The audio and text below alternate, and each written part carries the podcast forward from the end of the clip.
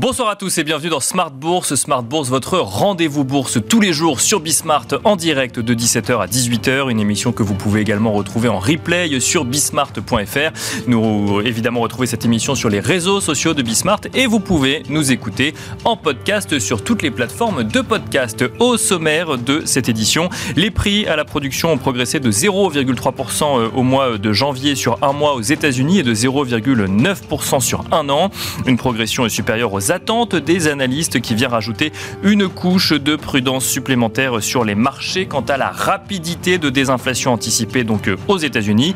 Un chiffre qui fait écho d'ailleurs au CPI, donc des prix à la consommation découverts un peu plus tôt cette semaine, lui aussi supérieur aux attentes. Deux chiffres qui euh, contribuent au décalage des anticipations de marché en ce qui concerne l'assouplissement monétaire de la Fed, mais qui ne remettent pas en cause pour autant une tendance de désinflation de long terme selon de nombreux analystes. Il n'en reste pas moins que le chiffre du jour tasse un peu la tendance des marchés actions, euh, notamment euh, CAC 40 ou S&P 500 en ce jour d'échéance des marchés dérivés.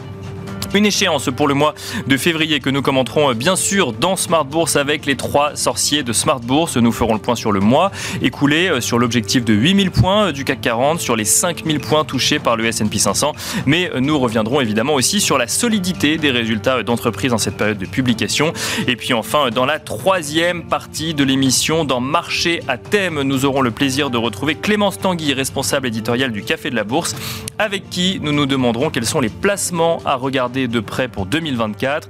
Une fin d'émission donc qui sortira des seuls sujets boursiers pour aller vers la gestion de patrimoine. On se retrouve tout de suite sur le plateau de Smart Bourse.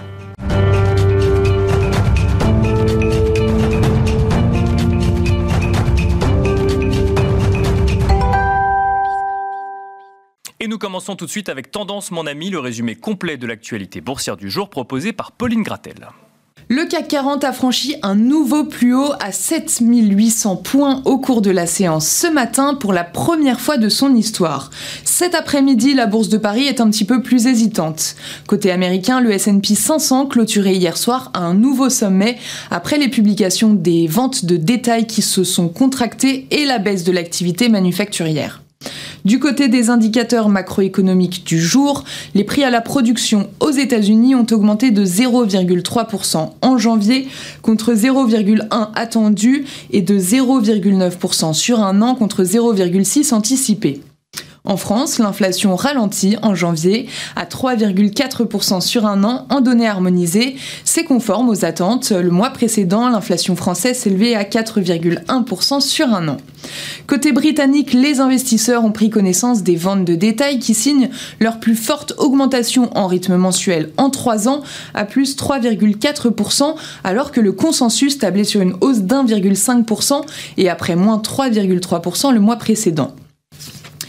Du côté des résultats d'entreprise, Eutelsat publie des résultats dans le rouge au titre du premier semestre 2023-2024 et fait état d'une perte de 191 millions d'euros.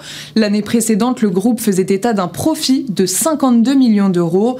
L'entreprise réduit également ses objectifs d'investissement à partir du prochain exercice.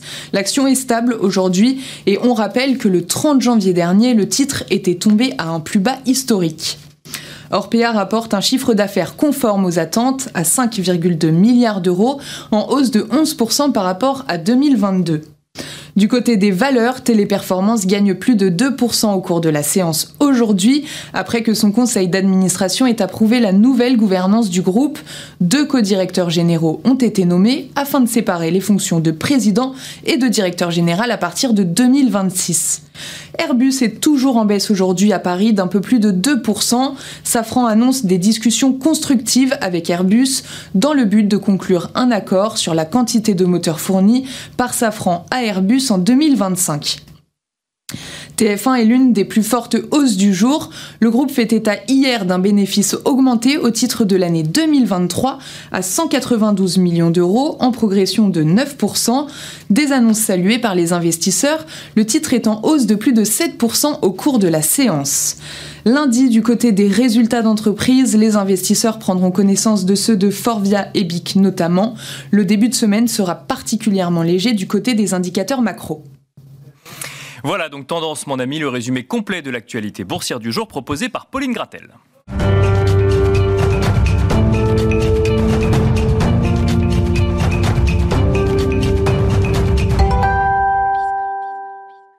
Et c'est parti pour Smart Bourse, une quarantaine de minutes ensemble pour commenter la séance du jour, mais évidemment le mois qui s'est écoulé entre ces deux euh, séances, donc d'échéance sur les marchés dérivés. Pour commenter euh, cela euh, avec nous ce soir, nous avons le plaisir de retrouver les trois sorciers de Smart Bourse. Romain Dobry, tout d'abord. Bonsoir Romain Dobry. Bonsoir Nicolas. Membre de la cellule info d'experts chez Bourse Direct. À vos côtés, nous avons le plaisir d'accueillir également Jean-Louis Cussac. Bonsoir Jean-Louis Cussac. Bonsoir Nicolas. Trader et formateur. Et nous avons le plaisir d'accueillir également à ma gauche Philippe Béchade. Bonsoir Philippe Béchade. Bonsoir, bonsoir à tous. Rédacteur en chef de la Bourse au quotidien. Alors on va revenir un petit peu sur, sur les niveaux clés, sur les actualités de ces derniers jours, avec un S&P 500 qui a passé les, les 5000 points, avec un CAC 40 toujours parti pour aller chercher les 8000, même si c'est pas encore euh, le cas à l'heure euh, actuelle. On va commencer avec vous, euh, Romain Daubry. la séance n'est pas tout à fait terminée, mais on peut tirer un premier bilan de cette journée d'échéance, Romain. Bien sûr. Ben, on, a un, élément clôturé, c'est la, la compensation du futur CAC 40 pour le mois de février, qui a clôturé à 7764,5, cours de compensation à 16 heures, euh, une progression de 403,40 et plus de 5%, 5,5% de progression par rapport au mois précédent, au mois de décembre. Euh, donc un, beau mois de décembre, euh, un mois de janvier de consolidation, 3,25%, et puis un mois de février avec un plus haut et, un marché qui a qu'à progresser. Alors ce qu'on peut en dire en termes d'intérêt, c'est que ben, sur les indices américains, c'était correct. Euh, la dernière séquence haussière sur les indices américains s'est faite avec peu de pression haussière. On a eu 3, 4%, on va dire, de hausse de la position ouverte pour 4% de hausse de l'indice S&P. Ça n'est pas beaucoup, c'est pas beaucoup de contrats futurs, mais c'est dans le sens du, de la tendance. Sur euh, le CAC 40, eh bien, on a progressé de 4,45%. Je, je, je, fais, je donne les chiffres à hier soir. Hein, euh, bien sûr. Donc c'est pour, pour que ce soit cohérent. Et là, il n'y a pas eu de changement de, dans l'évolution de la position ouverte sur le CAC 40. C'est quand même très bas. On est à moins de 180 000 contrats futurs ouverts c'est assez faible et ça reste assez bas. Sur l'Eurostox, on est autour de 2 800 000 contrats futurs ouverts. L'Eurostox a progressé de 5,10% au cours de la période et le nombre de contrats futurs n'a progressé que de 2%. C'est-à-dire qu'on n'est pas monté avec beaucoup de soutien acheteur euh, du côté, en tout cas, euh, de, la partie spéculative, du côté des, marchés dérivés, même si on a eu quelques séances intéressantes, notamment celle d'hier sur le CAC 40 avec presque 4 milliards dans la, dans la séance de hausse, d'autant plus qu'on a débordé un niveau technique majeur. Alors, Maintenant, l'enjeu, c'est de voir si le niveau technique majeur qu'on a débordé sur l'indice CAC 40, niveau de réactivation haussière, c'était l'indice le plus en retard, hein, quasiment en Europe. L'Eurostox avait débordé ses niveaux équivalents. Les indices américains, je, je, c'est même pas la peine de, le dire, ils font Bien sûr, le record en record et ils ont débordé leur plus haut historique il y a quelques semaines déjà.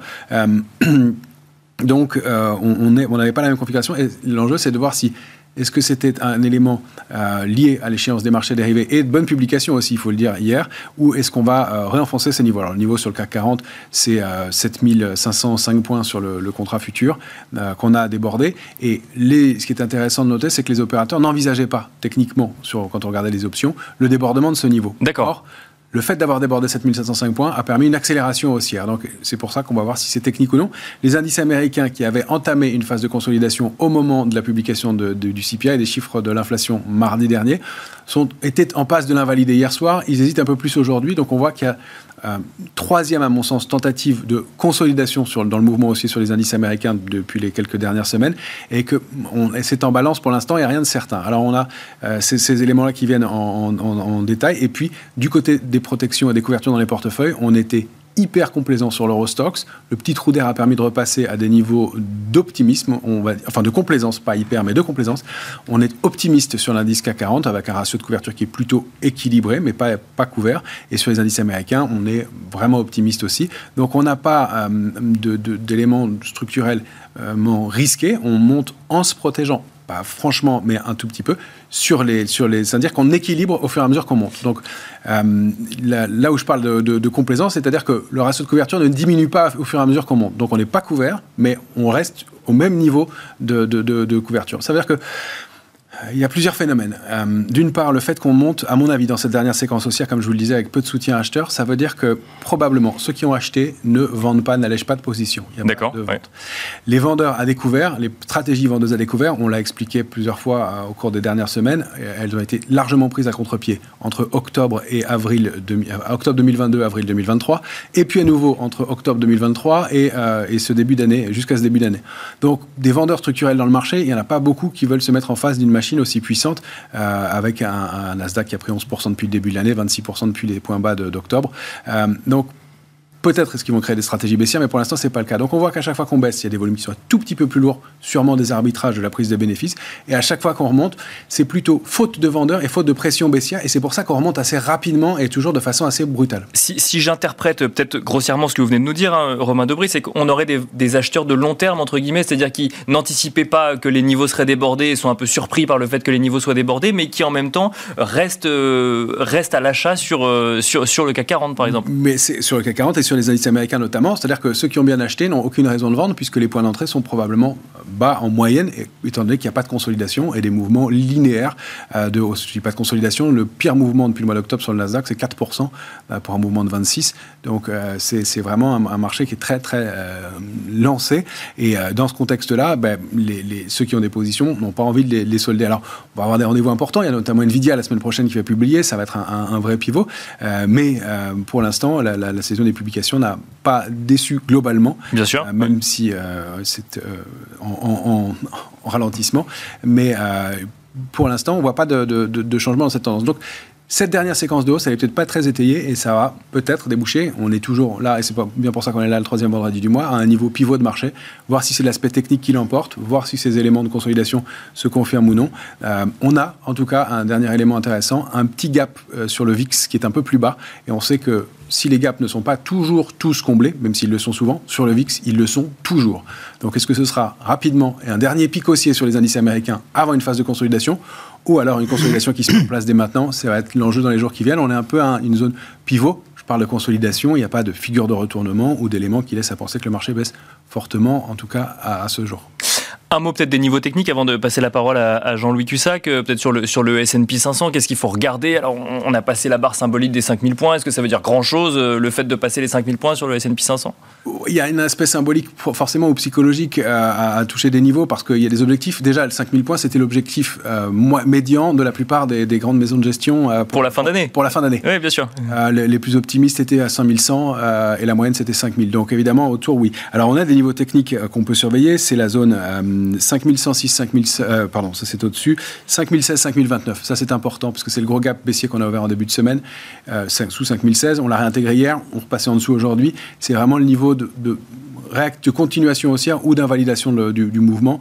Euh, ça, c'est vraiment clé. En dessous, on a 4968, 4995 qui va être un niveau d'alerte. Euh, il y, a un demi-point. Et derrière la cible, ce sera 4818, 4853. Ça sont des, niveaux importants. Euh, sur, au-dessus, si on veut chercher des extensions, il y a 5106 et puis 5128. 5128, c'est un gros, gros niveau d'extension sur le S&P.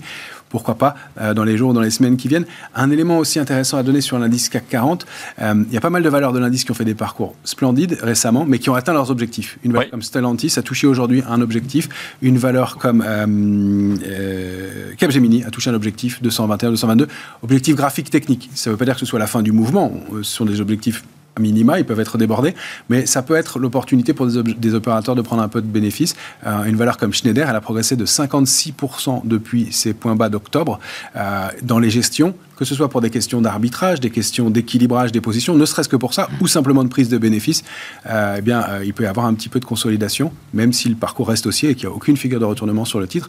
Donc c'est plus ça qu'il va falloir voir. En revanche, on voit des titres qui bougent. On y reviendra peut-être ensuite. J'ai beaucoup parlé. On, y reviendra peut-être ensuite. Euh, Jean-Louis Cussac. Alors peut-être en réaction à ce que nous a dit Romain Debris, mais avec cette question qui me semble être la, question à se poser à l'heure actuelle. On l'a dit, des vendeurs qui n'anticipent pas de baisse à court terme, mais en tout cas qui des acheteurs qui n'anticipent pas de, baisse à court terme et qui restent effectivement sur leur position. Pour autant, des performances qui pourraient être des performances de fin d'année que nous avons euh, à mi-février, des, euh, des valeurs qui ont atteint leurs objectifs effectivement dès euh, cette saison des résultats. Et comment est-ce qu'on comprend un petit peu la manière dont le marché réagit depuis le début de l'année? Bah, les marchés, de toute façon, les indices actions sont portés par euh, des résultats d'entreprises excellents. Voilà, ça, c'est la première chose. Ensuite... Excellent, c'est le terme pour qualifier cette saison des résultats. on n'a pas tous les éléments ah encore, mais depuis hier, on ah peut utiliser ce terme excellent. Ah oui, oui, oui. Il, y a, il, y a, eu deux impulsions euh, violentes en Europe. C'est SML qui, a, qui, avait, euh, qui avait explosé à la hausse et provoqué un gap, notamment sur l'Eurostox. Et puis derrière, il y a eu le gap LVMH là, du, je crois que 26 janvier, qui a qui a fait exploser le CAC 40 et LVMH sur une vous voyez, sur 5 3 quarts, enfin, là on est à peu près à 5,5, on finit à 5,5 de performance dans le mois. Euh, je crois que j'avais regardé, LVMH, c'est 40% de la perf. Oui, bien sûr. LVMH a pris 24%, et elle est passée de 9,80 à 11 et quelques de, de, de pondération. Voilà, donc c'est Ouais, donc après, vous avez les Schneider qui ont beaucoup monté, etc., euh, etc. Donc, euh, et puis avec des, des, vraies raisons. Donc, je vous dis, les, résultats. Euh, d'ailleurs. Mais quand on donne l'exemple d'LVMH, est-ce qu'on peut dire les résultats sont excellents? Ouais, mais c'est le, le, CAC 40 que les gens regardent, ou bien le SPI, ou bien l'Eurostox. Donc, après, il y, y, a des divergences très fortes. Encore que là, je trouve que dans le CAC, il y a plutôt un tiers groupé, plutôt non, qui est plutôt pas mal. Et bon, évidemment, il y a toujours des l'immobilier, c'est un peu plus compliqué, etc. Mais oh, Sanofi traîne un peu la patte. Bon, mais euh, globalement, c'est bon. Euh, les, si vous voulez, quand vous avez acheté à 10, que vous avez allégé à 12, que vous avez allégé à 15, quand ça vaut 20, bah vous laissez porter, vous voyez Oui, bien sûr. non, mais je donne une image un petit peu de, ce que vous disiez tout à l'heure. C'est-à-dire que, euh, bah, qu'est-ce que je vais vendre? De toute façon, j'ai acheté dans de bonnes conditions, j'ai allégé, euh, je suis un peu, j'ai même des liquidités. Euh, c'est un peu ça aussi l'état d'esprit de certains, pas tout le monde. Hein. Donc je me pose pas la question potentiellement de la performance de l'indice, même si ça pouvait être un objectif de fin d'année. J'attends de voir où ça va, quoi, globalement. Bah, moi, de toute façon, c'est ce que je vous dis depuis un certain temps. C'est-à-dire, quand on me dit, Jean-Louis, c'est quoi le prochain objectif Je dis, moi, je ne sais pas, je laisse porter. Euh, tant que j'ai pas d'indication que le marché. Alors, par contre, il ne faut pas se faire avoir par les indications, euh, euh, on va dire, un peu légères, un peu temporaires. Par exemple, cette semaine, le, le, le SP500 s'est pris de deux impulsions négatives, donc qui l'ont ramené une première fois sur 4940 euh, avec le CPI, euh, et puis le soir, ça repartait, et puis boum, le lendemain, on pris 100 et quelques points. Euh, là, aujourd'hui, on a encore une petite impulsion négative, donc tout à l'heure, on était à 5013, je vais pas regarder sur le futur. On, hein. monté, on était à l'équilibre. On est remonté déjà. On était à l'équilibre. Bon, moi, j'avais payé un peu, pas terrible, mais j'avais acheté un petit peu. sur des positions de long terme avec des, des puts. Bon, ben voilà, on tient partout. on se demande ce qui pourrait perturber les choses. Euh, on se raccroche au résultat. Les, taux, on s'en moque un petit peu. On a mis un peu les taux de côté. Quoi. Vous voyez, les taux ont eu un impact là, voilà, Oui, c'est-à-dire que même l'indicateur le plus important de la semaine, euh, quand il déçoit, alors dans une mesure, euh, enfin de manière mesurée, mais qui déçoit quand même, ça a un impact de quelques heures sur les marchés qui ensuite reprennent la tendance qui se sont fixées depuis un, mois et demi. Quoi. C'est en cours. Et, alors, il y a eu à un moment donné, dans, le mois, une petite alerte là, vers 7200, c'était combien 7000 Enfin, je sais plus, là, il y a un petit trou. Non, c'était pas ce mois-ci. Quand est-ce qu'on a fait 7280 Ouais, c'est ce mois-ci. À un moment donné, on avait baissé. En tout ah, cas, bon, ces dernières semaines. Appel, euh, appel à l'aide sur les niveaux techniques. c'est après qu'il y a eu le gap, euh, les deux gaps. Non, mais je ne sais plus si c'est en début de, parce que comme c'est à cheval, euh, je crois que c'est dans l'échéance. Et il y a eu donc des, des, des des, fausses alertes et c'est reparti comme une balle. Et là, si vous voulez, on a des, des, spéculateurs bah, qui sont fait laminer en règle générale et, et, on a des acteurs de la, de la gestion ou de la, qui, sont, euh, qui sont hyper méfiants. Euh, euh, on, est à, à, 7008 et on a une voile implicite qui se balade entre 11 et 12. Mhm. On n'est pas entre 9 et 10. Oui, bien sûr. comme en 2019. Donc il y a quand même une méfiance. Et c'est pour ça que je répète à chaque fois, mais le marché n'est pas vulnérable. Alors moi, j'ai déterminé un niveau, un premier niveau d'alerte où on rentrerait justement dans le gap euh, provoqué par LVMH. C'est sous 7550, où on pourrait se dire, ah là, il y a peut-être un signal d'arrêt temporaire, euh, où on va pouvoir avoir un vrai retracement, mais... On n'y est pas aujourd'hui. Euh, on est déjà à 200, à plus de 250 points du niveau. Alors ça reste un, retracement de 3%, 3-4% dans, dans ça aussi, je l'ai déjà mentionné, ce sont des, retracements normaux euh, de prise de, souffle un peu des, marchés, où euh, les, intérêts tournent un peu, et y a, y a, ça, mais ça ne remettrait pas en cause l'idée d'acheter, bien évidemment. Donc on est quand même assez loin des niveaux d'alerte. La construction des marchés est hyper importante. Tant qu'on est euh, construit avec des vols à 12, euh, tant qu'on avance avec des vols à 12 en permanence, entre 11 et 12, bah, il n'y a pas de complaisance. Il y a une méfiance qui est toujours assez incroyable. Hein. Euh, à 6000, moi, quand j'avais dit. Il y a une méfiance, mais il y a une performance. Il y a une méfiance parce que tout le monde est bien conscient que les, que les prix sont élevés. Euh, Donc il y a une sanction qui, qui, est pas loin si jamais il y a effectivement un petit accident sur une valeur. Non, parce que justement, il va falloir du lourd pour casser cette dynamique qui est parfois, d'ailleurs, le mot dynamique est un peu fort, ce rouleau compresseur, parce que on voit aussi une chose. Le marché passe des heures à ne rien faire. Et qu'est-ce qui va se passer? C'est euh, une stat américaine qui va faire monter d'un cran, et après on redérive horizontalement et etc. Il y a toujours, il y a, mais à chaque news, euh, même parfois ça fait un petit trou d'air, mais ça repart tout de suite et on gagne un cran et on gagne un cran et on gagne un cran. C'est incroyable. C'est des, voilà, c'est et puis il y a beaucoup de, je pense, d'acteurs de la gestion qui sont un peu pas suffisamment investis, bien sûr, et qui se disent bon ben c'est quoi les idées? Alors ces derniers jours là, ils allaient, même aujourd'hui, que aujourd'hui, euh, l'équipement automobile là, ils ont un peu tapé, enfin, ils ont acheté dessus, ils ont acheté un peu, mais c'est euh, les plastiques Omnium, les Forvia, tout ça, c'est à la cave, au plus bas, au plus bas depuis des, des, mois et des années même. Et euh, un de mes paris pour l'année, mais ouais, mais donc l'année n'est pas finie encore. Il y a des mais c'est des valeurs qui sont pas dans le CAC 40. Vous voyez, NJ par exemple a l'air baissé. Alors, est-ce qu'il faut acheter Est-ce qu'il ne faut pas acheter? Là, on se méfie. C'est-à-dire que les valeurs au plus haut, on peut presque les acheter les yeux fermés sur des petits retracements de 5-7. C'est là où c'est parfois enfin, un, peu incompréhensible, c'est de se dire les valeurs au plus haut, on continue à les acheter et celles qui sont à la traîne, on a du, il y a, encore plus de méfiance quelque part. Ah, il y a des raisons. qui après Philippe Béchade. Il y a des raisons. Il y a des raisons. C'est-à-dire qu'en effet, les, les, les safrans, euh, euh, etc., ils ont, ils ont délivré euh, des, des, des, bons, des, bons, des bonnes performances. Et puis surtout, les perspectives sont pas mal, sont bien même. Sont... On se demande euh, qu'est-ce qui pourrait euh, en fait perturber tout ça. Et, et après, il y a la, il y a la dictature du benchmark, la dictature des indices. Euh, euh, il faut, il faut y ah, aller parce qu'on est. On y arrive. non, mais c'est vrai. Il y a une contrainte chez les gestionnaires à, aller euh, coller à la performance des indices. parce que eux-mêmes tirés par un faible panier de valeurs qui font toute la performance et, c'est difficile de justifier de pas y être. 25%, enfin, je crois que les 7 magnifiques, c'est 25%. Non, 32. 32 maintenant 32, 32% du S&P. Du S&P, donc on était à 25 il n'y a pas longtemps. C'est sûr, 32, c'est beaucoup. Oui. Philippe, Philippe Béchade. Philippe, confiance. Philippe Béchade, votre analyse un petit peu de cette, de cette journée, mais de, cette, euh, cette, euh, de, ce qui s'est passé entre de ces deux journées euh, d'échéance. C'est vrai que sur ce plateau, j'ai entendu plusieurs fois cette semaine, acheter au plus haut, c'est pas si grave quand on parle des, des valeurs qui tirent la cote, que ce soit les techs aux États-Unis ou ces quelques valeurs qui tirent la cote en France aussi, presque un peu antinomique avec la, la gestion active. Mais ça n'existe plus la gestion active. C'est fini. C'est un, phénomène marginal. La gestion discrétionnaire. 10 minutes d'émission, on y est. Non, mais c'est même pas 5% des flux au quotidien. La gestion discrétionnaire, ça n'existe plus. C'est epsilon. Euh, la gestion via ETF, c'est 53% des liquidités qui vont là-dessus.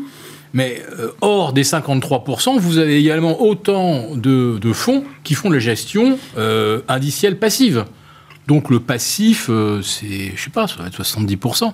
Donc la dictature du benchmark, bien sûr, si vous n'avez pas les, les 5 ou 6 valeurs qui sont euh, les plus performantes, vous, vous, êtes forcément largué. Donc on est, on Mais donc ça veut dire quoi? Tout le monde est condamné à avoir la même performance parce qu'on va sur les mêmes 7 valeurs qui tirent, ou alors 6 aujourd'hui, qui tirent euh, la cote aux bah, États-Unis par exemple? Si, vos clients vous, vous suivent depuis 30 ans, vous aiment bien, et bon, bah, Warren Buffett, il a eu des, des sous-performances dans sa carrière il domine euh, les, enfin, 90% des gérants dans le monde depuis 50 ans. Mais il lui est arrivé d'avoir des, contre-performances. On lui pardonne. Euh, quand vous êtes un gérant et que vous avez déjà un portefeuille qui a 95% euh, indiciel et que vous essayez de jouer avec 5-10 titres différents, si vous sous-performez, ça ça, ça, fait des mauvais points. Hein. Alors maintenant, je vais revenir un peu sur le contexte. Donc, les résultats sont bons moi j'ai regardé, mais euh, Romain et Jean-Louis doivent connaître ça par cœur. Depuis mars 2009, pas un seul trimestre en 15 ans n'a été marqué par des résultats en dessous des attentes. Voilà. Là, on parle du sujet euh, communication autour des résultats d'entreprise. Donc, si vous voulez, les résultats sont bons, les résultats sont meilleurs que prévu. Ça fait 60 trimestres consécutifs qui sont supérieurs aux attentes. Oh Surprise Le quatrième trimestre 2023 était supérieur aux attentes. Qui elle-même avait potentiellement été révisée à la baisse. Je, n'en reviens pas. Alors, dans les bénéfices. Mais alors, qu'est-ce qu'on regarde? Non, mais c'est Alors- intéressant. C'est-à-dire qu'on regarde pas les résultats, on regarde, on regarde les perspectives, on regarde les guidance? On regarde surtout les guidance. Et puis, dans, dans les résultats, il y a quelque chose qui est très important c'est les rachats de titres. Alors, c'est pas un phénomène très important pour les valeurs françaises. C'est un phénomène extrêmement important pour les entreprises américaines. Mais en fait, les 10 valeurs qui rachètent le plus de titres, qui font le plus de buybacks, c'est plus de 90% de tous les buybacks qui sont annoncés.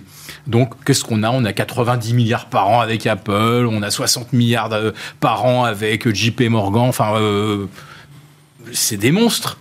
Mais ça, ça impacte les résultats parce que c'est de l'argent restitué aux actionnaires quelque part et ça, amplifie la performance. Donc, je dirais que les buybacks, globalement, c'est entre 25 et 30% des bénéfices additionnels. Mais c'est pas rien, quart. C'est pas rien. Si on retire ça, on s'aperçoit qu'il n'y a pas vraiment de progression. Regardez les résultats de Michelin. Alors, salués par je ne sais plus combien de, hausses. Et puis, euh, ah, puis on se dit, ben, non, en fait, la réalité, c'est que il- les ventes, elles, elles stagnent et que les bénéfices stagnent. Ah ouais, mais on pensait que ça serait tellement plus mauvais que ça. Voilà. Alors, pour les entreprises qui ont réussi à faire des bons résultats, Donc, euh, alors, avec euh, Jean-Louis euh, Cussac, on parlait d'une saison excellente. C'est pas le terme que vous utilisez pour cette saison des résultats? Non, mais toutes les, toutes les saisons sont excellentes. D'accord. Toujours, toujours. Mais en fait, par rapport à il y a un an, non, c'est pas, c'est pas, c'est pas, c'est pas fulgurant.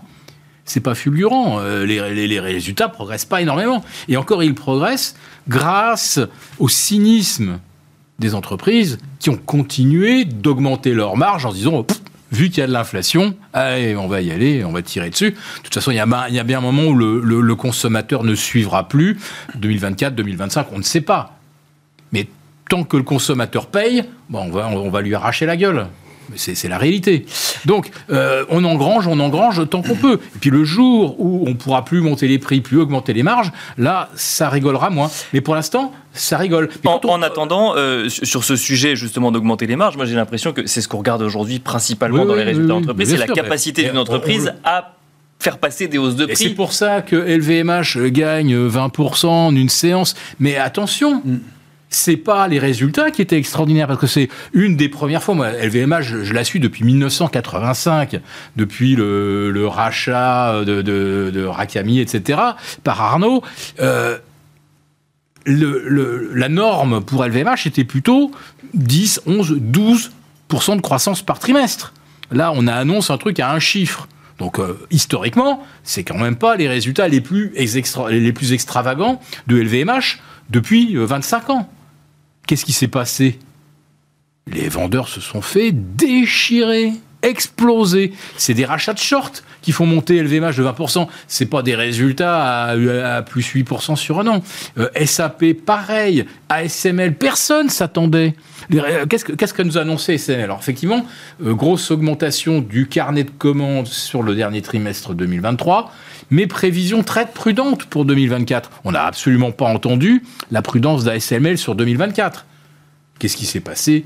À plus 10%, vous avez des gens qui se sont précipités et c'est des rachats de short qui ont fait flamber. Et je dirais, euh, pour terminer, euh, Jean-Louis dit, le marché n'est pas vulnérable.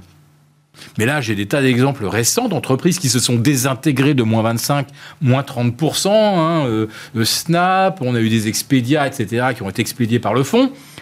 Quand le décrochage est arrivé, je peux vous assurer qu'il n'y avait aucune, aucune vulnérabilité. C'est arrivé comme ça, boum, la mine explose.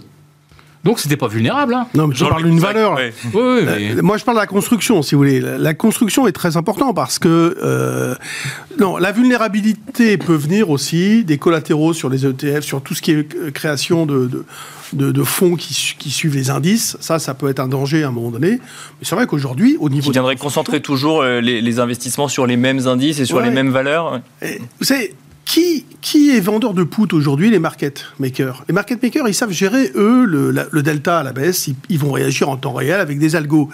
Quand, en 2000 fin 2019, on était à 10 de vol avec des gérants qui vendaient, les gens, ils savent pas gérer ça. Ils n'ont pas les moyens de le faire. Ils se disent, ça vaut 6 000 à 5 007, je suis acheteur potentiel.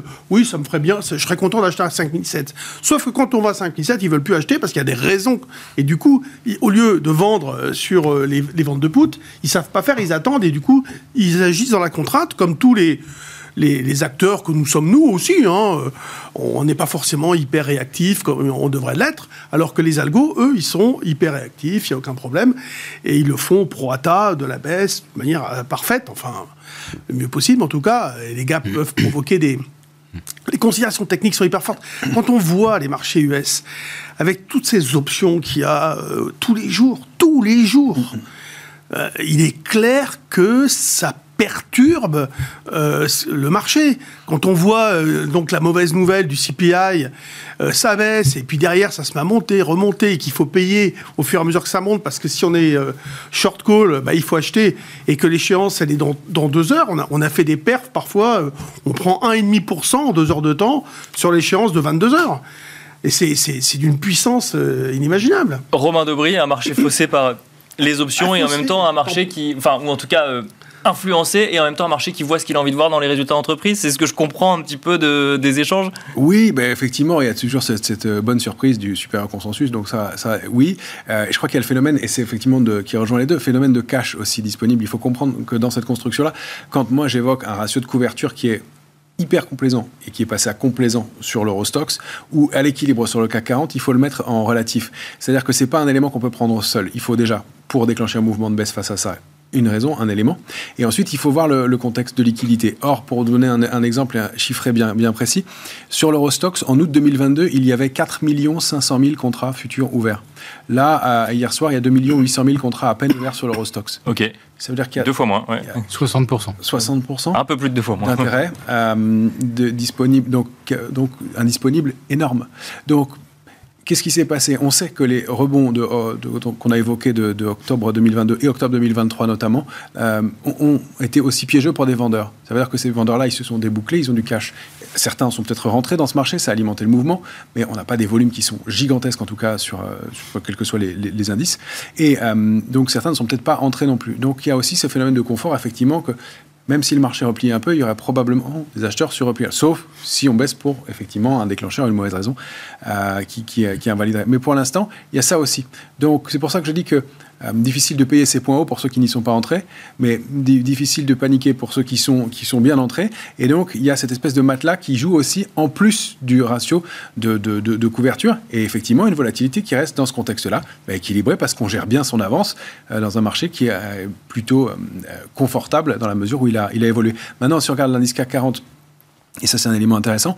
Euh, depuis avril dernier, on a explosé, à mars-avril dernier, on avait explosé à la hausse. Et puis, on a stagné ensuite, je, schématise, mais entre 7002 et 7600 points. On a connu un trou d'air fin septembre, début octobre, qu'on a gommé rapidement. Et là, uniquement depuis 48 heures, on essaye de déborder ces 7600 points de façon un peu plus ouais, que les fois précédentes. Donc, en fait, on n'avait quasiment rien fait depuis presque un an sur l'indice CAC 40. Et je crois que c'est là où il faut regarder aussi à l'intérieur des indices et le stock picking qui reste important. C'est moins le cas sur les indices américains, mais c'est aussi un des, des credos de cette année, c'est qu'il va falloir regarder les, valeurs et les titres en, individuel. Euh, un parcours comme, comme celui effectivement de ceux qu'on a cités récemment. Airbus aussi un très beau parcours. Elle donne des petits signaux d'affaiblissement de, de, peut-être à très court terme, mais euh, un peu de prise de bénéfice, pourquoi pas. Mais euh, il y, a, il y a encore des titres qui ont peut-être du potentiel pour continuer à performer et d'autres qui vont rester en ligne. Donc peut-être sur les indices, on n'a pas énormément de choses à attendre, même si l'objectif symbolique des 8000 points sur le CAC 40 paraît raisonnable. Moi, j'ai une cible, à, tant qu'on est au-dessus de 7385 sur l'indice CAC 40 cash, une cible à 7940. Euh, et puis pourquoi pas au-delà de 8000 par la suite, mais c'est à 3% maintenant. On l'évoquait le mois dernier, euh, maintenant ça, ça n'est plus qu'à 3%, donc euh, à peine. Donc sont des cibles tout à fait atteignables. Euh, et en dehors de ça, c'est pas énorme, mais en dehors de ça, il y a des choses à faire sur les valeurs individuellement, semble-t-il. Justement, sur les valeurs individuellement, où on peut quand même raisonner par secteur. Est-ce qu'il y a des secteurs qu'on considère comme forts ou faibles aujourd'hui, où on va vraiment avoir une lecture par valeur, euh, Romain Debris Alors, il y a peu de secteurs fort, justement, et c'est ça qui est intéressant en termes de, stock picking, même si bah, le luxe a, très bien performé récemment, mais on parlait de Kering, par exemple, à l'intérieur du secteur, elle est allée chercher au point près la cible à 436,20, elle a consolidé aussitôt ce matin. Donc c'est une petite figure de retournement haussière de court terme, il va falloir reconstruire quelque chose de plus solide. LVMH, elle repart tester effectivement des niveaux autour de 850, je ne sais pas si elle va avoir le momentum pour continuer très loin sur son parcours. Hermès, elle a confirmer, dupliquer un trading range, euh, c'est 1664-2012, elle le duplique par le haut, et je vous laisse faire le, calcul, j'ai plus la, cible en tête, mais en, dupliquant ce trading range par le haut, on a la cible, elle, elle s'en approche déjà. Euh, donc, pour, Donc, 2200, nous dit Philippe Voilà, donc on, on, s'approche de, de, de, ces cibles-là. Donc effectivement, en dehors de, choses comme ça, tout ce qui est alors économie digitale, intelligence artificielle, oui, c'est très fort. L'industrie est surperforme, les médias surperforment, si on regarde, mais c'est trop tard pour rentrer sur ces mouvements-là. Euh, donc, ce qui va être intéressant, c'est de voir euh, qui va consolider. Donc, mm, il y, a ça. Et euh, est-ce qu'il y a encore un peu de performance derrière? Moi, je vois l'automobile qui frémit un peu et qui surperforme légèrement depuis quelques temps. Alors, dans son ensemble, équipementier compris, c'est pas très et ce, malgré Stellantis qui atteint ses objectifs. Mais oui, parce que les équipementiers pourront en bénéficier. Et puis, parce que dans l'automobile, on peut mettre aussi des Michelin, par exemple, qui vient de, après une consolidation, réactiver une dynamique haussière. Moi, je pense toujours et ça fait longtemps que c'est un titre qui, a du potentiel euh, haussier, qu'il a encore confirmé au moment de sa publication, qui continue sur un bon trend. Euh, donc il y, a ça, même si globalement le secteur est peut-être pas très fort. En dehors de ça, il n'y a pas une logique sectorielle hyper hyper marquée. Euh, L'Inde, on dit que c'est un c'est trade trop trop consensuel maintenant. on le disait le mois dernier, on le confirme encore. On a quand même pris 6% depuis. Il reste peut-être 5% à prendre, donc c'est peut-être un peu tard, mais il y a encore un petit potentiel. donc Parmi ces, éléments-là, euh, il y a quelque chose qui se passe aussi du côté de l'Asie. Euh, la Chine rebondit un petit peu depuis quelques séances maintenant. Il y a des lignes de tendance baissière qui sont débordées sur certains actifs. Donc on peut le travailler avec des, euh, paniers de valeur. Il ne s'agit pas de mettre la moitié de son portefeuille dessus. il y a une grosse complexité géopolitique à investir là-bas, mais là il y a des choses à faire aussi. un panier comme le, le PAEJ par exemple ou le ASI sont des paniers de valeur permettre de, le travailler, qui donnent des configurations qui sont intéressantes. Euh, puis, moi, je crois toujours dans les matières premières et les ressources de base pour les semaines ou les mois qui viennent. Après, il y a des valeurs individuellement, on pourra, on pourra y revenir aussi, mais en tout cas, il y, a des, il, y a des, il, y a encore des choses à faire sur des titres individuellement, même sur, sur les indices, on n'attend pas des explosions à, suivre. Philippe Béchade, euh, en réaction peut-être à ce que nous a dit Romain Debris, avec un élément supplémentaire. Souvent sur ce plateau, j'entends que le moment des small et mid cap va arriver. Alors c'est vrai qu'il est souvent annoncé, mais euh, personne nous dit que c'est le moment à l'heure actuelle à intégrer aussi peut-être dans la réflexion, Philippe Béchade. Ah non, actuellement sur les euh, sur les small et mid cap, c'est euh, fuyez pauvre fou. On, l'a expliqué avec l'effet d'aspiration des, des, géants. Hein. Vous, avez par exemple Nvidia qui prend 610 milliards de capitalisation en six semaines. 610 milliards c'est quand même 20 fois son chiffre d'affaires de 2023, hein, qu'on essaie de se figurer euh, la, dinguerie du truc. Les 7 fantastiques, alors moi j'ai switché, j'ai remplacé Tesla par AMD. comme ça, comme ça, on n'a vraiment plus d'automobile, on est vraiment que dans la thématique IA. Donc on est à 30% ou 32% du, du S&P. Bah, pour aller les acheter, là aujourd'hui, vous êtes obligé de vendre euh, pratiquement 80% ou 90% des autres valeurs du S&P c'est une situation extraordinaire. Euh, les, cinq premières capitalisations hein, du S&P depuis le 1er janvier, c'est 1600 euh, milliards de capitalisation supplémentaire sur cinq titres. Il faut vendre tout le reste. Parce que sinon, si vous vendez pas le reste, vous ne faites pas le benchmark forcément, vous êtes plombé On en revient, par des tas de petites valeurs qui vous encombrent, qui, qui, font rien. Et euh, ce qui est amusant, c'est que la, le, panier d'achat aujourd'hui, là, euh, au 16 février, c'est exactement le même que le 16 février 2023. C'est les mêmes valeurs. Les mêmes. Bon, pas Tesla, mais c'est les mêmes. Et il n'y a pas de rotation sectorielle. Quand vous avez un marché qui corrige vraiment, le truc classique, c'est bon, allez, on revient tout de suite sur les cadors, les champions du profil, les champions de la marge, donc Apple, le luxe, euh, Apple, etc. Puis après ça, en deuxième rideau, ah bon, on revient sur les industriels. Peut-être que, peut-être que l'horizon économique s'éclaircit, donc ça va peut-être tirer un peu. Puis on les voit monter. Après ça, on voit, on voit les, euh, effectivement, les Schneider, etc., les serres liquides. Et puis en troisième, en troisième, vous avez les valeurs un peu en distress, puis on se dit ah mais finalement si l'année était vraiment très très bonne, ah bah, peut-être que ça pourrait permettre à Valourec ou à d'autres de, se redresser. Mais il n'y a aucun de ces phénomènes qui se manifestent depuis un an. Il n'y a jamais ces trois temps. C'est on repart à la hausse, on repart exactement avec sur cette même concentration. Les mêmes, les mêmes. Donc on est sur un truc qui ressemble beaucoup quand même à 99-2000. Mais surtout, on vient de, passer, un cap, techniquement. Je ne sais pas si vous avez entendu parler de super microchip, la valeur qui a fait 334% de hausse en 4 semaines. Donc, cours triplé en 4 semaines. Bon, c'est un concurrent euh, d'ARM, AMD euh, et, Nvidia. Euh, son RSI vient d'atteindre 97. Alors qu'on se figure, à 60, quand le RSI passe les 60, ah, on n'est plus bon marché. À 70, on commence à devenir cher. À 80, alors là, ça brûle. Là, ils sont à 97. Il n'y a qu'une seule valeur dans l'histoire depuis le début du 21e siècle qui a dépassé 97 de RSI. C'est le fameux GameStop lorsque les vendeurs à découvert se sont fait euh, massacrer euh, en mars-avril 2020. Euh, on, voit des choses qu'on n'a jamais vues quand même. Les, les 50, enfin les, les 15 semaines de hausse, peut-être la 16e, puisque là, le, ça y est, le S&P, il est dans sa 16e semaine de hausse. 15 sur 16. Alors moi, comme j'avais vu que c'était la première fois que ça arrivait depuis 52 ans, je suis allé demander à ChatGPT, ah. ah. oui, quand même. Hein. Qui peut être d'une grande aide, j'ai regardé, j'ai regardé, les dernières vidéos là, qui sont extraordinaires, euh, générées là par un des, euh, un des algos euh, de, de, de, de, de Et je lui ai demandé, 16 semaines de hausse, c'est arrivé quand? 72. Hein? 72, non? Alors ça, c'était 52. Ça, il y a 52 ans. Ça, c'était pour les 15 semaines de hausse. C'est ça. Les 16 semaines de hausse, j'ai demandé. Ah bah là, le chat GPT n'a pas pu me répondre. Hein. Il m'a rien répondu. Rien.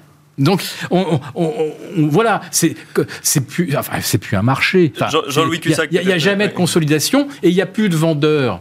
Donc je me dis, qu'est-ce qui arrivera le jour, le jour où il va se passer n'importe quoi, on ne sait pas. Mais là, on ne pourra pas compter sur les vendeurs pour se racheter et empêcher que les cours aillent trop bas. Jean-Louis Cussac, pour, euh, pour compléter et finir sûrement euh, là-dessus, euh, en réaction à ce que nous dit Philippe. Non, mais sur les mid et small, parce que c'était un peu la question au départ, il y a quand même un, regain d'intérêt depuis quelque temps assez régulier, on va dire, assez manifeste. Mais il est encouragé par les OPA. C'est ça. Il y en a eu pas mal. Donc c'est vrai que ça a attiré des, des spéculateurs ou des gens qui se disent mais après, a priori cette valeur euh, elle est opéable, ça pourrait se faire, etc., etc. Et il y en a beaucoup. Après, pourquoi elle ne surperforme pas aussi? Pourquoi elle, ne décolle pas vraiment? Pourquoi elle bénéficie pas de la tendance Parce que beaucoup sont quand même beaucoup endettés. Et voilà, c'est les endettements, les financements leur coûtent cher.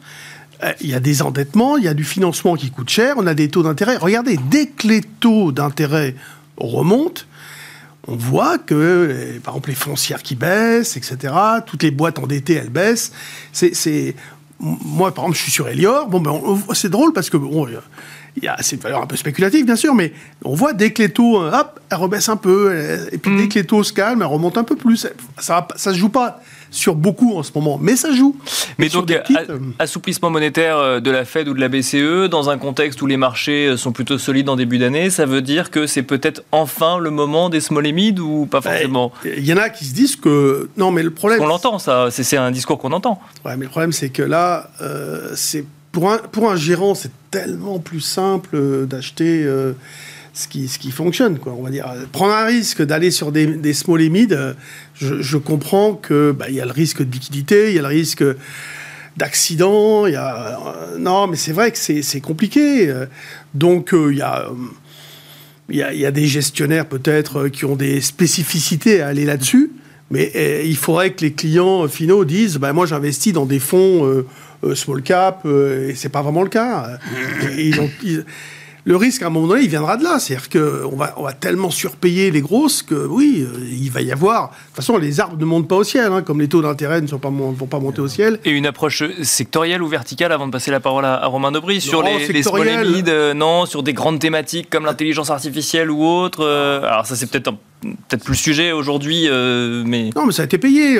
tout, tout Unibail, tous les trucs comme ça, ça a bien monté. Euh, là, donc, euh, il y a les équipementiers automobiles qui pourraient frémir. Mais euh, moi, je, je regardais Plastic Omnium. Alors aujourd'hui, elle a pris 4%, je crois, mais elle est au, elle est au tapis.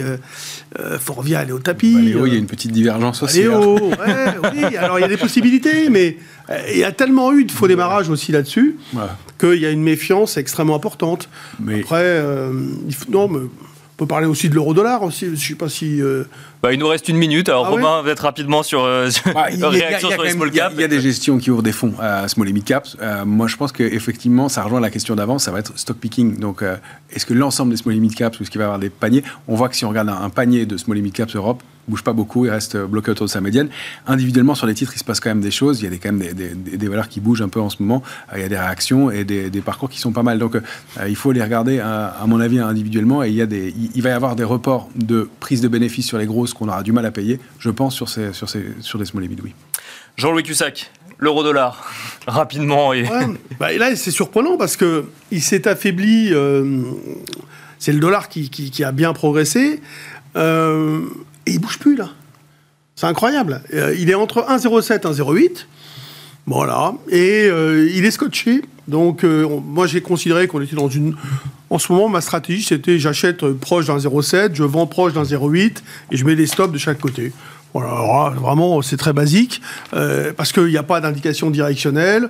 Il y avait à un moment donné, quand on a cassé un 0,730, bah, je disais peut-être qu'on va aller chercher un 0,630. Même pas. Même pas.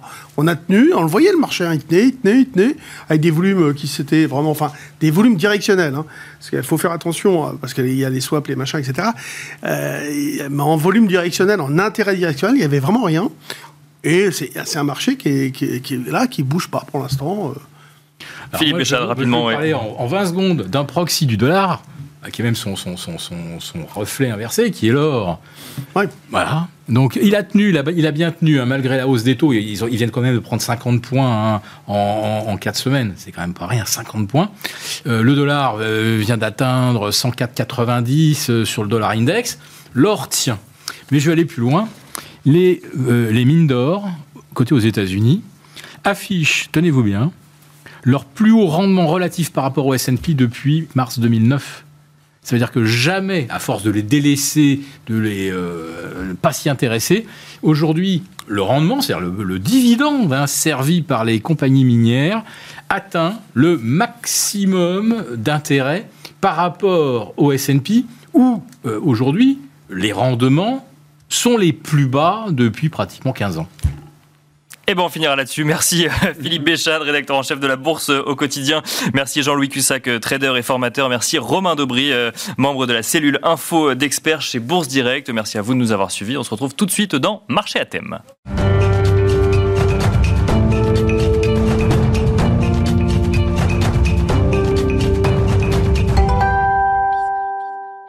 Et nous enchaînons à présent avec marché à thème. Nous allons sortir de la simple analyse boursière pour regarder un petit peu au global dans la gestion de son patrimoine. Quelles sont les idées de placement ou les placements à regarder pour l'année 2024 Et pour cela, nous avons le plaisir de recevoir sur le plateau de Smart Bourse Clémence Tanguy. Bonsoir Clémence Tanguy. Bonsoir Nicolas. Responsable éditorial euh, du Café de la Bourse, donc cafédelabourse.com. Vous avez sélectionné 5 idées de placement pour 2024 que vous avez euh, classées de la moins risquée à la plus risquée. Sans surprise, on commence par les livrets réglementés. Par les livrets réglementés, tout à fait. Alors on peut se dire, oui, est-ce que c'est vraiment rentable euh, étant donné l'inflation? Alors déjà, c'est toujours plus rentable que le compte courant. Donc pour l'épargne de précaution, pour le financement des projets court terme, on va toujours, sans se poser de questions, aller vers les livrets. Ensuite, on a une inflation qui est à 3,1 en janvier. Euh, or, le livret A et le LDDS sont à 3. Bien sûr. Ils sont bloqués à 3 jusqu'à la fin janvier. Le, le, taux pourra être revu en 2025, mais l'inflation va peut-être baisser et le taux va rester à 3. Donc, il se peut que pour la première fois depuis très longtemps, ajusté à l'inflation, le livret A et le LDDS rapportent. D'accord. Donc ça, c'est quand même un point à euh, garder en tête. Ce qui n'était pas arrivé depuis très longtemps. Ce qui n'était pas arrivé depuis très longtemps. Il y a aussi le LEP, mais qui est sous condition de ressources, qui est à 5%. Donc, si vous y avez droit, il faut absolument y aller. Et puis, on a aussi quand même des offres de plus en plus agressives de la part euh, des, euh, des banques hein, qui euh, font des livrets avec des taux boostés qui peuvent devenir très très intéressants si vous avez des placements sur le court terme pendant quelques mois à faire. Voilà. Donc on commence par le, plus évident, ce que connaissent tous les Français, c'est les livrets réglementés. Avant d'aller vers autre chose, c'est quand même le réflexe de base à avoir. Voilà, pour l'épargne de précaution, financement court terme, c'est ça. Alors après, il va falloir se diriger vers des placements un peu plus risqués, un peu plus rémunérateurs si vous avez un horizon d'investissement un peu plus long et si vous êtes prêt à prendre du risque, évidemment. Et c'est là où on commence à regarder l'obligataire, par exemple. On en parle beaucoup euh, dans cette émission. beaucoup de gérants nous disent effectivement, regardez les performances dans l'obligataire, même début 2024, avec euh, des perspectives de euh, baisse de taux à venir. Même début 2024, ça peut rester intéressant. Après, c'est sûr que ce sera plus pertinent de se tourner vers des fonds obligataires à échéance courte, hein, avec des obligations de moins de 3 ans. là, on est sur des taux qui sont de 3 à 5% à peu près. Ça peut être un peu plus, mais alors attention, parce qu'évidemment, les fonds obligataires, bah, plus le taux est élevé, plus le risque sur l'émetteur est élevé aussi aussi. Hein. Mhm. Donc, il faut en Ça marche compte. aussi pour l'obligataire. ouais, ça. Marche aussi pour l'obligataire, voilà. Et après, bon, les fonds obligataires à échéance courte sont quand même euh, moins euh, volatiles que les fonds obligataires à échéance longue. Le risque de défaut de l'émetteur est moins élevé, le risque de taux est moins élevé, donc c'est quelque chose qu'on peut regarder. Et là, on peut se tourner euh, se, sur les unités de compte de son assurance vie pour investir. Il y a certaines qui proposent des fonds obligataires, FCP ou ETF. Et puis aussi bah, vers le compte titre, évidemment, parce que peu sont éligibles au PEA.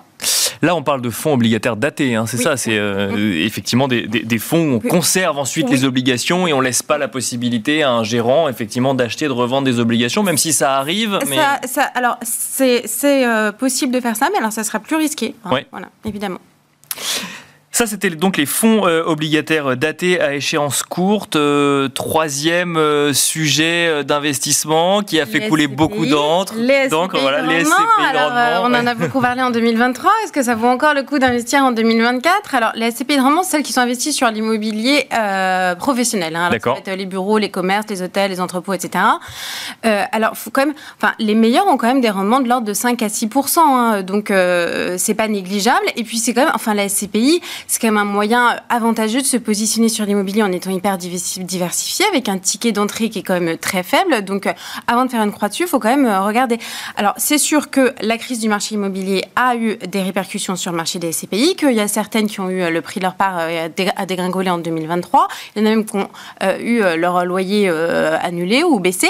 Alors, ce- c'est pas pour ça qu'il va falloir ne, pas les envisager. Ouais, bien sûr. Mais donc, il faut se montrer sélectif. Donc, on va prendre un acteur connu, C'est ça, disiez, il reconnu faut, il faut regarder comment on faut regarde prendre des complètement. CBI euh, thématiques européennes récentes, peu endettées, qui ont su euh, garder euh, le prix de leur part inchangé en 2023 ou euh, augmenter hein, d'ailleurs, hein, et qui ont su conserver des, des loyers à verser euh, à leurs euh, aux détenteurs des parts en 2023. C'est- plutôt de bonne augure. On peut en effet se tourner vers, vers ces placements. Là, ça va être en direct ou toujours, si c'est possible, regardez votre contrat assurance vie PER depuis les unités de compte. On, on entend souvent sur les SCPI, je reste un tout petit peu sur ce point, Ouais. il y, a- il y a ceux qui nous disent, bah, regardez effectivement les SCPI historiques, elles ont connu plusieurs euh, phases et donc elles savent s'adapter, et d'autres qui disent, bah non, allez sur les nouvelles, elles ont collecté, elles n'ont pas encore investi, donc c'est peut-être là où il y a de la performance.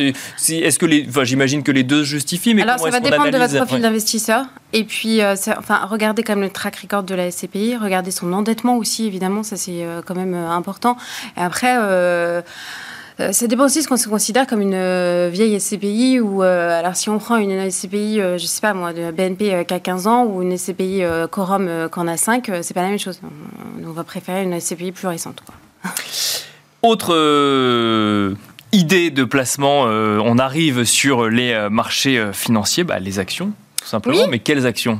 Bah, les actions et les actions à dividendes, ça peut être euh, ça peut être une euh, bonne idée. Hein. Ça, ça permet quand même d'avoir un revenu complémentaire ou alors de euh, permettre de capitaliser les intérêts. Donc c'est quand même pas euh, négligeable.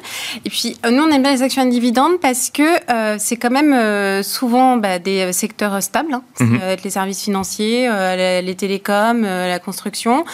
Et puis les actions à dividendes, bah, généralement c'est celles qui ont des flux de trésorerie réguliers, hein, qui sont capables d'engendrer comme ça des bénéfices euh, sur le long terme. Et en plus, elles ont quand même souvent un rendement euh, en croissance sur le très long terme. Et donc ça, c'est quand même une protection euh, contre l'inflation.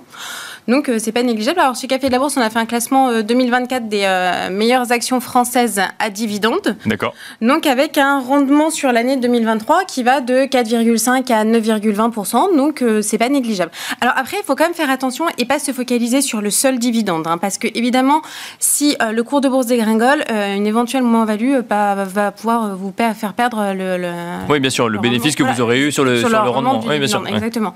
Donc il faut quand même se montrer, euh, se montrer euh, un Il- peu sélectif. Et puis, Il faut garder en tête que c'est, euh, ça reste un investissement risqué, même si c'est une action dont on sûr. connaît le nom, dont on Exactement, connaît le titre. ouais. exactement. Ça reste un investissement en action avec un risque de perte en capital euh, et les marchés sont au plus en ce moment, donc euh, voilà, ça reste risqué. Alors un peu de pédagogie quand même. Comment j'investis en action si je n'ai jamais investi en action euh, de ma vie?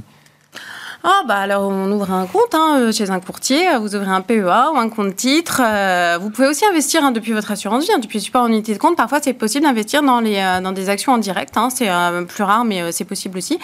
Et puis et bah, voilà, vous passez votre premier ordre de bourse. Et puis vous apprenez, ou en tout cas vous, vous, découvrez tout simplement. Et alors, euh, bah, Peut-être une dernière idée en lien avec l'actualité récente. Les Bitcoin a passé donc les 50 000 dollars, qui voit sa capitalisation mondiale dépasser les 1000 milliards de dollars. Est-ce que début 2024, ça reste une classe d'actifs qu'on peut regarder aussi dans un objectif de diversification euh, Alors, de tout son à fait. patrimoine. Alors effectivement, ça va être euh, dans un objectif de diversification. hein. C'est quand même un actif qui est, euh, enfin, les crypto-monnaies sont des actifs très risqués, extrêmement volatiles, donc on va pas mettre une part trop importante de son capital dessus. Hein. 5% c'est pas mal. Plus les moins averses au risque pourront dire 10 s'ils ont une horizon d'investissement très long. Mais enfin, faut quand même faire attention.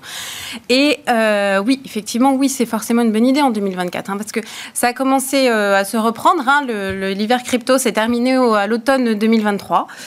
Donc euh, depuis octobre, ça monte, hein, ça Ouais. monte. Il y a parfois des petites baisses, mais en- de manière générale, ça monte. Bah, ça- le marché a été porté quand même par, euh, par les rumeurs d'approbation euh, d'un ETF Bitcoin au comptant par la SEC, qui effectivement a été approuvé. Alors aujourd'hui, maintenant, on a les rumeurs d'approbation d'un ETF euh, sur l'Ether au comptant, voilà. Donc il y a toujours moyen d'entretenir la flamme. Il y a aussi le halving du Bitcoin qui va quand même intervenir très bientôt en avril. Et ça, dans, historiquement, ça a toujours été un catalyseur à la hausse hein, pour le Bitcoin, mais pour aussi toutes les autres crypto-monnaies dans euh, leur sillage. Et puis, enfin, de manière générale, on voit quand même que ce sont. Le marché des cryptos aujourd'hui, c'est plus de 2,2 milliards euh, de dollars. Donc, c'est quand même un actif financier à part entière qui se démocratise, qui euh, séduit les institutionnels comme les particuliers. Euh, normalement, 2024 devrait être une bonne année pour les cryptos, oui. Même question quand on veut investir en crypto, du coup on passe par des plateformes. par Alors ça c'est euh, c'est alors c'est plus compliqué. Hein. C'est alors effectivement il y a des plateformes euh, crypto euh, sur lesquelles on peut investir. Donc ça va être Binance, Coinbase. Vous pouvez aussi investir sur des cryptos. Euh, en direct, mais depuis des courtiers qui vont vous permettre de faire ouais. ça, comme euh, Trade Republic euh, par exemple, ou eToro. Et puis vous pouvez aussi vous positionner indirectement sur le marché de la crypto avec des produits de bourse via un courtier bourse. Et alors là, vous avez XTB, IG, qui, de Giro qui vont vous permettre de vous positionner comme ça. Euh, vous avez mentionné euh, Clémence euh, Tanguy, donc euh, l'hiver crypto. On a parlé tout à l'heure effectivement du traitement médiatique aussi qu'on a pu avoir sur les SCPI, qui a focalisé beaucoup de Oui. craintes en- à, à l'été dernier. au sein du Café de la Bourse, vous faites beaucoup de pédagogie justement sur les sujets d'investissement. Comment est-ce qu'on aborde des classes d'actifs qui ont pu susciter beaucoup de craintes à un moment en lien avec des, des, des actualités donc qui pouvaient avoir un lien avec la classe d'actifs ou avec une manière de gérer? Et comment est-ce qu'on est-ce qu'on revient dessus? Comment est-ce qu'on aborde finalement ce, euh, la, classe d'actifs par la suite Alors, faut garder la tête froide. Hein. C'est c'est jamais euh, très bon d'écouter ses émotions quand il s'agit de l'investissement. Et puis, avant toute chose, il faut bien se connaître soi-même et connaître son profil d'investisseur, savoir euh, quelle est son aversion au risque, savoir aussi surtout quel est son horizon d'investissement. On n'investit pas dans une SCPI si on veut sortir ses billes au bout de deux ans. Ça, c'est pas, c'est pas Bien sûr, il faut garder l'idée de long terme. Ouais. Exactement. Mais alors, ça dépend des placements, évidemment. Alors, euh, si je- on parlait du fonds obligataire daté euh, moins de 3 ans, bon, bah, si vous, si vous avez 3 ans d'investissement devant vous, vous pouvez éventuellement y aller. Sur, euh, sur les SCPI, bon, euh, si vous avez 3 ans, euh, non, c'est pas la peine. Voilà. Merci beaucoup Clémence Tanguy pour cette réponse directe. Je rappelle que vous êtes responsable éditorial donc au sein du Café de la Bourse. Merci beaucoup. Merci à vous de nous avoir suivis, d'avoir suivi Smart Bourse. Smart Bourse tous les jours en direct de 17h à 18h sur Bismart. Je vous souhaite un bon week-end et je vous donne rendez-vous donc lundi pour un nouvel épisode de Smart Bourse.